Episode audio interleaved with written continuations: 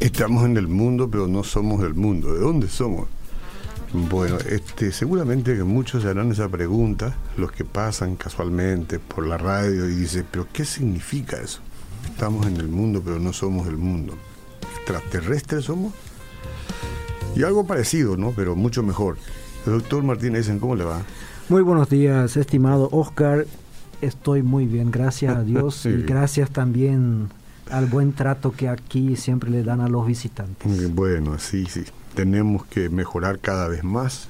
Eh, vino varias veces el servicio de abordo, le dijimos que aguarde un poco porque usted estaba muy concentrado y menos mal que nos tienen paciencia. Ya le vino la agüita y todo, ¿verdad? Sí, sí, estoy súper bien atendido. bueno, ¿alguna bebida energética no necesita? Estamos bien. No, no, la energía siempre la tengo de otro lado. Probablemente nutrihuevos, ¿no? Que son los desayunos a veces, entonces está bien. Qué bien, ¿cómo no? Sí, cuanto más mejor. ¿Por qué dice en nuestra introducción que estamos en el mundo y no somos el mundo? ¿Qué le inspira a usted esa expresión? Y es el desafío de cada cristiano, ¿verdad? O sea, por lo menos aquellos que conscientemente somos cristianos y no solamente somos llamados así en forma cultural, sí. porque es una expresión de Jesús mismo, que así oró a su Padre por sus discípulos que estaban en el mundo sin ser del mundo, o sea, sin ser del sistema mundial. Ah, claro, no habla del planeta, sino del sistema. No, no, obviamente estamos en el mundo porque formamos parte también de la tierra, de la raza humana y todo eso, pero el sistema, la cultura, como lo solemos llamar, eh, que nos lleva a cierto en cierta dirección. Siempre el desafío para el cristiano es estar nadar contra corriente. Si yo estoy eh, en, la cárcel en medio de la población, estoy en el mundo. Y si estoy en la iglesia en medio de la población, estoy en el mundo también. Sí, sí. En el tránsito también. En el tránsito está en el mundo. Bastante claro, sí. Solo que en todos lados deberíamos ser diferentes de lo que el mundo se maneja. Nuestra persona tiene que ser ya eh, transformada ¿no? a un sistema diferente. Y de eso se trata, o sea, a eso queremos animar. Yo sé que ustedes en la radio lo hacen desde hace 26 años. Mm, sí. eh, radio Edira es una radio contracultura y los mensajes que se escuchan van en contra de la cultura, en contra de lo que comúnmente se entiende como sentido común, ¿verdad? Sí, sí, sí. que es todas las cosas que están sucediendo, eh, que el rico se aprovecha del pobre, que el más mm. fuerte tiene privilegios en todos lados. Eh, así se maneja el mundo. Y Jesús, especialmente en el Sermón del Monte, dio su programa de gobierno un poco, en donde empezó, hmm. bienaventurados los que lloran, hmm. porque serán consolados, bienaventurados los que tienen hambre y sed de justicia. O sea, normalmente la gente que no es bienaventurada, la gente que no se siente feliz, que no se siente bendecida, hmm. a estos él dice, hay un libro que se llama El reino al revés. Sí, escuché la de Y es un, muy interesante mm. este libro, ¿verdad? Sí. ¿Que se lee del revés el libro? O... no, que el reino de los cielos es un reino en donde las cosas funcionan diferente a lo que funcionan en el un reino real, ¿verdad? En donde, por ejemplo, bueno, no necesitamos hablar mucho si hablamos de la política paraguaya, ¿verdad? Nosotros casi todos en Paraguay tenemos nuestras opiniones y la mayoría de las opiniones no son muy favorables, sí. porque sabemos que el poder eh, se distribuye por cuotas. Eh, este fulano tiene tanto y el otro tiene tanto y, y no siempre las personas que están en los puestos claves están ahí por, como solemos decir, por meritocracia. ¿no? No, eso son pago, cuota de, pago de cuotas políticas. ¿no? Sí, Lo interesante, es ¿sabes qué pasa cuando eh, no, no podés evitar poner a un amigo político tuyo? Lo pones ahí sabiendo que en uno o dos meses se va a quemar y mm. después ya no tenés responsabilidad. Después ya le pone al que después ya le pone al que vale. Eso yo he visto muchas veces. Estas son las mañas del mundo. Sí, sí, la maña al mundo, la maña al mundo. no, y, sinceramente en muchos casos yo veo que el mundo quiere meterse en la iglesia. Mm. ¿sí? ¿Cuántos pastores están ahí que le ponen a sus hijos en los puestos claves? Del eh, ministerio. Ah, no necesariamente porque sean mejores predicadores o mejores alabantólogos, sino simplemente porque son sus hijos. Sí, sí, es un tema tan fino. sí, la ¿Y ¿Qué va a ser? Son sus hijos. Pero este nepotismo en la iglesia, ¿no? Y sí. Tito también. Sí, sí. Y, y, si todo anda al revés, el mundo al revés, y el torneo nuestro, ¿cómo anda? ¿No anda al revés también? Porque Cerro Porteño está muy lejos de la punta. y bueno, y, sí, eh, anda al revés de lo que fueron otros campeonatos. Cerro por bastante tiempo estuvo jugando dos torneos, entonces parece que perdió un poco de vapor en el camino, perdió un poco, o sea, se desgastó.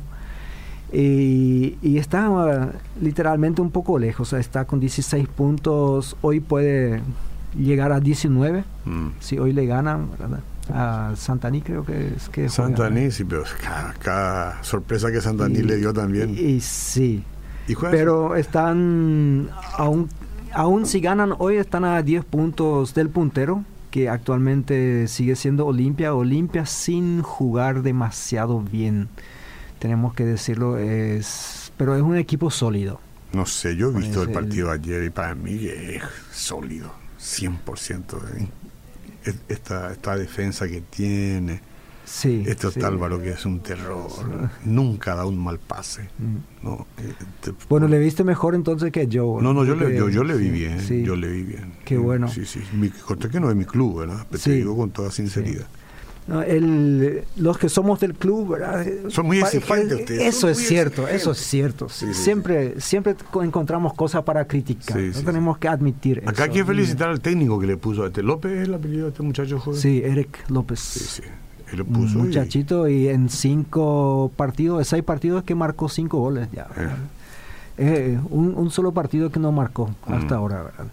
La, la, sensación, sin embargo, un poco del torneo creo que es Guaraní. Ya hablamos hace dos semanas de eso. Hmm. Guaraní, después de perder sus primeros tres partidos, ganó cinco al hilo, después empató con Olimpia y este fin de semana volvió a ganar. Así que son siete partidos sin perder, de los cuales ganó seis. Con este técnico. Con este técnico. Él no perdió nada. Él no perdió Sí, sí, él empezó el torneo. Él empezó el torneo. Ah, él empezó el torneo. Ah, yo pensé que le cambiaron y ah, no sabía No, eh, incluso la gente empezó a criticarle ya fuertemente. Hay algunas pocas personas que dicen, no, hay que esperar con este técnico, dentro de poco Guaraní se va a recuperar y está en tercer lugar con 23 puntos Guaraní. Eh, no le da tregua a los de arriba. Eh, Olimpia está con 29 después de su victoria contra General Díaz. 2 a 0. Libertad enseguida, para no pisar las pisadas, le ganó a San Lorenzo 3 a 0. Y Guaraní ya de antemano, o sea, antes de eso le había ganado a, a River Play 1 a 0. Pero le ganó apenas, ¿eh? Le ganó apenas. Ahí ya cuando el partido expiraba. Sí sí. sí, sí, Incluso yo pensé que habían empatado porque me fui antes de... Siempre nos pasa lo mismo. Esto ya no va más.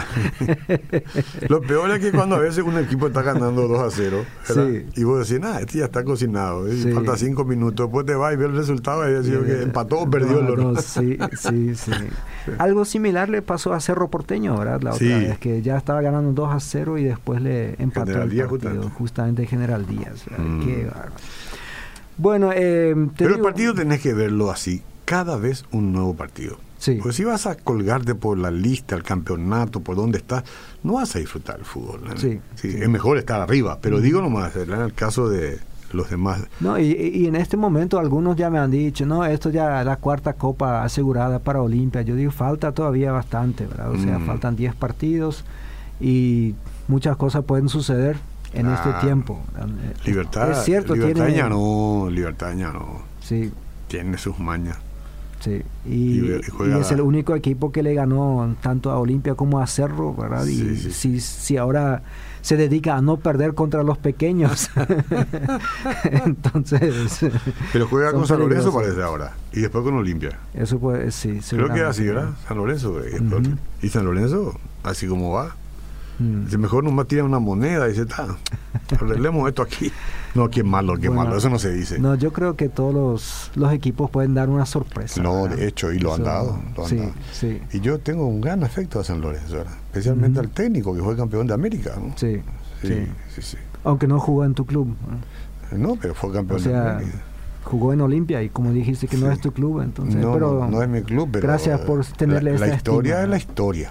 Así nosotros le queremos a Nelson Aedo Valdés. Sí, A pesar bien. de que nunca jugó donde nosotros pensamos que debería jugar. Sí, pero, sí. sí. Pero tendría que bajar un poco más los decibeles Nelson Valdés. Es muy es desparramado en la cancha, en sus formas, en sus reacciones, ¿no? Ser un poquito más calmadito. ¿no? Seguramente Pues, que es una cuestión de marketing, ¿verdad? Puede ser, puede ser. Aunque yo creo que esos jugadores tan eh, premiados como Nelson Aedo o Roque Santa Cruz, creo que le hacen bien al fútbol paraguayo. Sí, o sea, a pesar no, de su edad y todo eso, le, le ponen un respeto ahí en la cancha y todo. Y No, pero- Parece que todos los mitaí, los otros quieren jugar con ellos y ¿Qué me- contra ellos también. ¿Qué me quiere decir? A, a Nacional River y después Libertad. ¿Qué estás mirando vos? ¿Estás seguro? No estoy, no, no creo que no, ¿eh? Creo que no.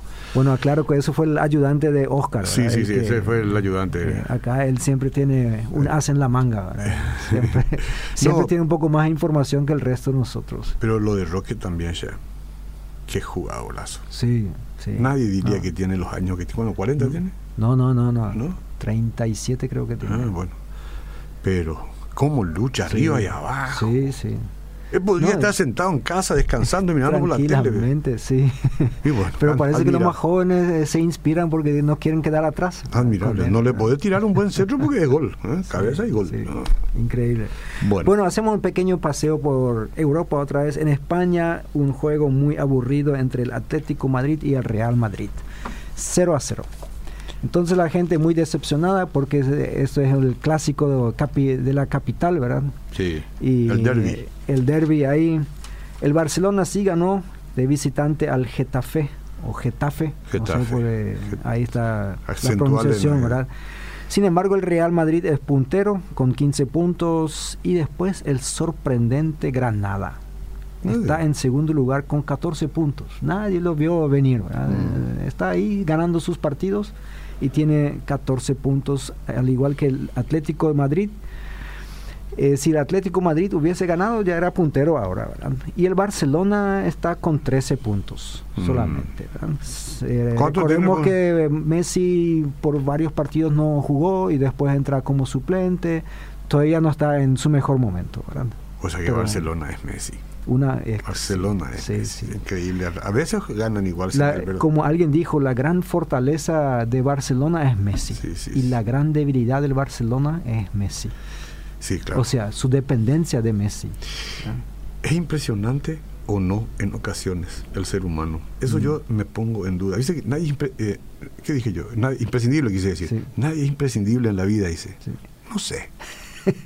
No, no estoy tan seguro. ¿eh? Em- em- empezamos a cuestionar. Eh, Empezamos a cuestionar un dicho, Sí. un dicho posicionado, incuestionable, pero poco a poco yo comienzo a Ah, cuestionar. ¿verdad? excelente. Sí. Bueno, en Italia eh, parece irse todo el camino de siempre. La Juve se va al noveno o al décimo Scudetto, eh, es imparable, ganó otra vez su partido.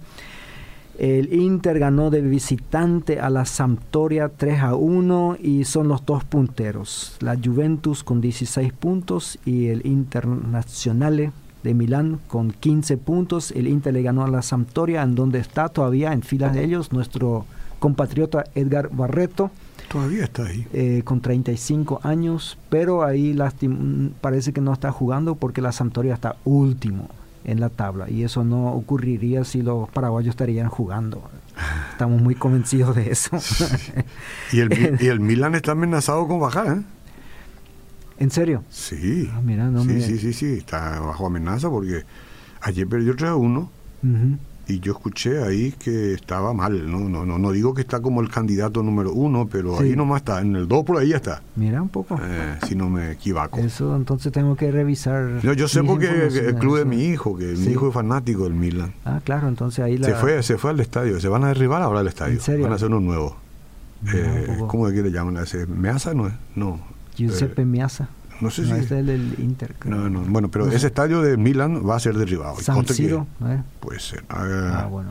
vamos, vamos, vamos a apuntar Enseguida vamos a saber porque acá tenemos... ¿Cómo tenemos se llama el estadio de Milan? Ujú. Ujú. Estadio Giuseppe Meazza. Ahí está, Giuseppe Meazza. Giuseppe Meazza, Tan rápido. Hoy en día, mira lo rápido que se vos encuentra. Le, la, la, secretaria cuando quiera y te contesta. Cobrame por eso. y van a derribarlo y van a hacer uno nuevo. Y mira dónde están, ah. en la posición, ¿verdad? Sí, sí. Y lo que es cuando circula dinero, ¿no? Sí, sí, sí, sí. Bueno, en Alemania se dio una situación muy peculiar. De los nueve partidos jugados, ocho fueron ganados por visitantes. Eso. Y el otro fue empate. O sea, en ningún caso el local ganó. Y parece que ese fue el fin de semana de los visitantes. Pobre de los apostadores. sí. El Bayern Múnich visita al Paderborn, que es un equipo bastante modesto, le ganó 3 a 2. El Schalke le ganó al Leipzig 3 a 1 de visitante también. Y el Borussia Dortmund empató con el Werder Bremen, en donde solía jugar a Edo Valdés 2 a 2. Así que los punteros son el Bayern Múnich otra vez con 14 puntos y después está el Leipzig con 13 puntos. De ese equipo ya hablamos acá hace, en el programa anterior. Y el Borussia Dortmund que muchos estaban anhelando que por fin le quite el liderazgo, la hegemonía al Bayern, está lejos, está en octavo lugar con 11 puntos. Y la vez pasada, Oscar, en esos hechos curiosos que me gusta traer un poco y que vos me animaste a traer, ¿verdad? dije que la tarjeta roja más rápida ocurrió a los 3 segundos y había sido que hay una más rápida que era a los 2 segundos. Imagínate eso. ¿Y sabes cómo sucedió? ¿Entró desnudo a la cancha o qué? No, no, no, no, no. El tipo se llama Lee Todd y eso ocurrió en octubre del 2000, o sea, ya hace 19 años, porque mm. va a ser octubre ya esta semana. Eh, estaba parado para empezar el partido con la espalda hacia el referee hacia el árbitro. Y el mm. árbitro da el pitazo inicial y lo dan tan fuerte que el tipo se asusta y se manda una grosería de aquellas. y el árbitro le, queda, le saca tarjeta roja porque está prohibido. Obviamente, muchos, se muchos, se enojaron, dicen, porque eh, o sea, él dijo la palabra que obviamente en radio no puedo repetir. Pero ¿sabes cuál es la palabra? Sí, sí. ¿Y cuál es el problema si sabes? Estás infectado. sí, yo sé. Pero no quiero, no necesito infectar a otros. Por supuesto, vamos, vamos a extirpar el cáncer acá. Eh, entonces, el, el referee se sintió eh, aludido con eso, o sea, se sintió ofendido. Sí, sí, ya más o menos insultado. Imagino, lo que le habrá dicho. Y según él, él simplemente era una reacción, mm, como dice el chavo, sin querer queriendo, ¿verdad? que le salió. ¿De qué país era, no te acuerdas? De Inglaterra. Ah, inglés Sí, sí, ah, Y los ingleses y los alemanes cuando se desbocan, se desbocan. ¿eh? bueno, otra, otra noticia un poco más grata. En 1967 había una guerra civil en Nigeria. Hmm. Qué raro. sí, Y, sabes que las dos facciones acordaron un cese del fuego de 48 horas. Mm. ¿Sabes el motivo? No. Para ir a ver a jugar a Pelé. Había un juego de exhibición. Hay que darle el, premio a la paz. Exacto, el premio Nobel de la, Paz. Había un juego de exhibición y todos querían ir a ver. Y como se tenían miedo los unos a los otros, entonces acordaron 48 horas nos vamos a tirarnos para ir a ver un partido de fútbol. Mira, Así que el fútbol hasta puede... Curiosidades del fútbol. Sí, sí, puede contribuir A, la, paz ahí. Sí, sí, sí. El único país que nunca perdió contra Brasil. ¿Cuál es tu, tu eh, adivinanza ahí en este sentido? Y el país que no jugó. No, no, el único país que jugó? jugando contra Brasil nunca perdió. No tengo ni la Incluso cuatro partidos jugaron contra Brasil. Seguramente hay países que nunca perdieron porque nunca jugaron con Brasil. Segura que, seguramente nunca más van a querer jugar para mantener. Es un país que se llama Noruega. Ah, Noruega. Cuatro partidos jugaron contra Brasil, dos ganaron, dos empataron. Nunca perdieron contra Brasil. ¿En serio? ¿Y cómo le, van, ¿y cómo le van las ligas de allá? Y es un país relativamente pequeño, con poca gente, no nunca ganó la, ni la Eurocopa ni nada. Aplauso para Noruega. Pero, nunca perdió contra Brasil. Qué bueno. Y ahora, para hacer la transición hacia nuestro tema, hmm. Oscar, en una, en una casa modesta de, de París, se encontró en la cocina de una señora una pintura del siglo XIII hmm. que valía 6.5 millones de dólares. ¿Y sabía ella eso? Y ella no sabía. No sabía. No sabía. Hmm. ¿Qué, ¿Qué harías vos si supieras que en la casa, no sé, de tu vecina o algo así, hay una pintura que vale 6.5 millones de dólares? En ese caso tendría que ser la casa de Arnoldo, ¿verdad? Porque él es mi vecino, ah, del ministro Arnoldo. Sí. Y no, tendré que decirle, mira, ahí tenés una pintura, ¿por qué no, no negocias eso? Y ya que yo te cuento que vale mucho, me das una comisión. Ah, excelente. Mira, por ejemplo. Yo creo que, que eres mucho más ético eh. que un personaje de la Biblia. ¿En serio? ¿Por qué? Porque tenemos una situación similar en la Biblia y cada vez que leo eso yo digo un poco, eh, no sé, o sea, Jesús cuenta una historia de una persona que encontró algo muy valioso. En, el, en Mateo capítulo 13, versículos 44 al 46, dice, el reino de los cielos es como un tesoro escondido en un campo. Cuando un hombre lo descubrió, lo volvió a esconder y lleno de alegría fue y vendió todo lo que tenía y compró ese, ese campo. También se parece el reino de los cielos a un comerciante que andaba buscando perlas finas. Cuando encontró una de gran valor, fue y vendió todo lo que tenía y la compró. Hmm. Imagínate, eh, yo estuve pensando, bueno, a lo mejor me vas a decir, bueno, voy a vender mi casa. Hmm y comprar la del vecino. Sí, sí, sí, eso no sería muy ético, ¿verdad? Eh, sí, y, le voy, y, le voy, a decir que me gusta tu casa así como está, así que deja todo lo que hay adentro. Sí, sí, sí, sí. Y me la compro. Sí, sí, no, sabiendo que, adentro hay... Acá tenés porque, 10, millones de dólares. Eh, no quiero, ah, a la casa. bueno, 10 millones entonces no es negocio porque 6,5 valía la Ah, no, yo, pensé, yo, pensé, que 66, mil, 66 millones de dólares. No, 6.5 millones. No, no, estamos hablando del caso de números, ¿no? Sí, pero imagínate le ofrece un millón de dólares a tu vecino, seguramente la casa eh, no vale eso. No. Creo que no. No, no, no. Eh, y después de eso vendes la pintura y tenés mm. casa y aparte de eso tenés un... ¿A dónde querés llegar? 5.5 eh. más.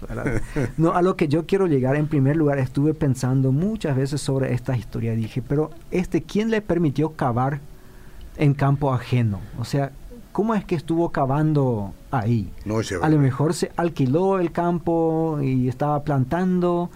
A, lo, mejor le contrataron para hacer un pozo artesiano. O, eso, un pozo puede ser, ¿verdad? Sí, sí, sí.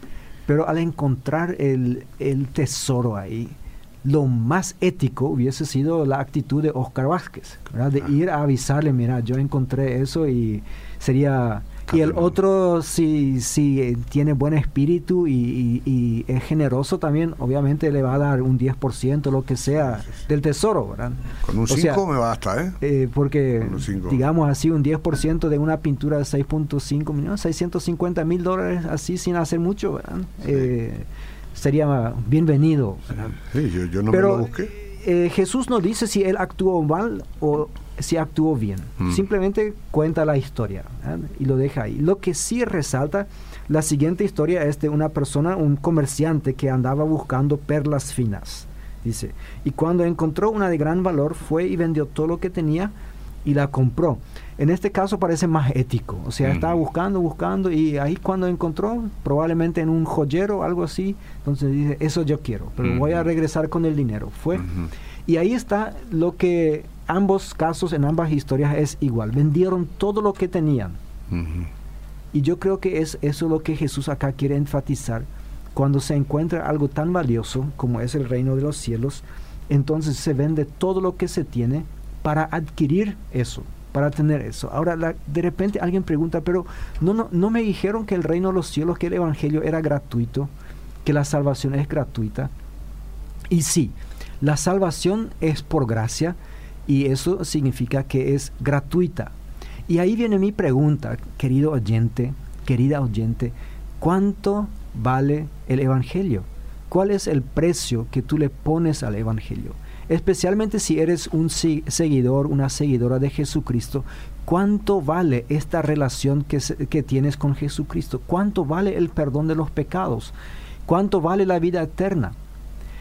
es que a mí me da la, la, impresión de que nosotros estamos tan acostumbrados a que el Evangelio es gratis, de que no lo valoramos lo suficiente. Lo tratamos como un seguro de vida, que es un mal necesario. Aquellas personas que contratan un seguro de vida, de vida no lo hacen porque les gusta tanto pagar mensualmente este seguro o anualmente sino lo hacen porque quieren asegurarse de que en caso de que les suceda algo, ellos estén cubiertos. O sea, para ellos es un mal necesario. Y a mí me parece que hay una cantidad de personas que se llaman cristianos que así le tratan al Evangelio. Dicen, a mí me gustaría vivir mi vida de acuerdo a mi propia voluntad, pero como no sé en qué momento va a terminar, mejor me quedo ahí cerquita de la iglesia, cerquita del pastor, más o menos cerca de Dios también. Es un seguro de vida para ellos. No es algo que anhelan tener, no es algo que dirían, dirían, yo voy a vender todo lo que tengo para adquirir eso, para tener eso. ¿Y cómo nosotros nos damos cuenta de eso? En primer lugar, de que en nuestros países latinoamericanos, y creo que no solamente latinoamericano, puede ser algo mundialmente, es mucho más fácil predicarle a los pobres que a los ricos. Mm. ¿Y por qué es así? Porque nosotros, en primer lugar, los que predicamos, entendemos que los pobres necesitan más que los ricos. Y lo mismo entienden los ricos y los pobres también. O sea, los ricos dicen, yo tengo todo lo que necesito ¿Para qué necesito la, salvación? ¿Para qué necesito el Evangelio? Sin embargo, el pobre una, tiene tantas necesidades y una más de las que tiene es la salvación también. Entonces ellos aceptan todo lo que viene, especialmente si la salvación o el Evangelio, entre comillas, viene, viene acompañado de bienes materiales. Y eso ha sucedido en muchos casos y la mayoría de las iglesias lo hacen de muy buen corazón. O sea, dicen, vamos a hacer eh, un evento evangelístico en el barrio tal, en el bañado tal, en el bajo tal, no sé en dónde la gente pobre vive. Vamos a recolectar comida no perecedera. Es más fácil convocarlos también. ¿eh? Y sí. Eh, justo estuve viendo, hoy me envió una persona, un evangelista que está trabajando en México, me envió unas fotos y ellos, por ejemplo, están en una plaza predicando y dando helado gratis. Mm. Y la fila que sacó la foto está frente al helado gratis, era la máquina de helado, ¿no? no estaba para recibir a Cristo. Claro, claro. Pero obviamente la gente está ahí y mientras tanto vos le podés predicar. Eso se llama carnada. Eso se eh, llama... Es una expresión muy horrible, ¿verdad? Sí, eh, Muy, muy, muy horrible. Pero, ahí, ahí está mi pregunta. ¿Debemos agregarle algo al Evangelio para que sea más apetitoso? O sea, ¿por qué el Evangelio en sí no genera suficiente hambre en las personas o no, no levanta este deseo que nosotros vemos en la historia de esos dos personajes, el, ah, que cavó y el que era comerciante. Y eso es que uno está dispuesto a vender todo lo que tiene para adquirir eso. Porque imagínate, nosotros vemos la historia de, saqueo. Jesús no le dice lo que tiene que hacer. Em, Jesús entra, va a su casa, cena con él y de repente Saqueo se levanta y dice, Señor, la mitad de mis bienes le doy a los pobres. Y ahí donde le he defraudado a alguien, se lo voy a devolver cuatro veces. Y eso seguramente se comió, qué sé yo, un 70% de sus bienes. 50% ya de hecho le, le, daba a los pobres.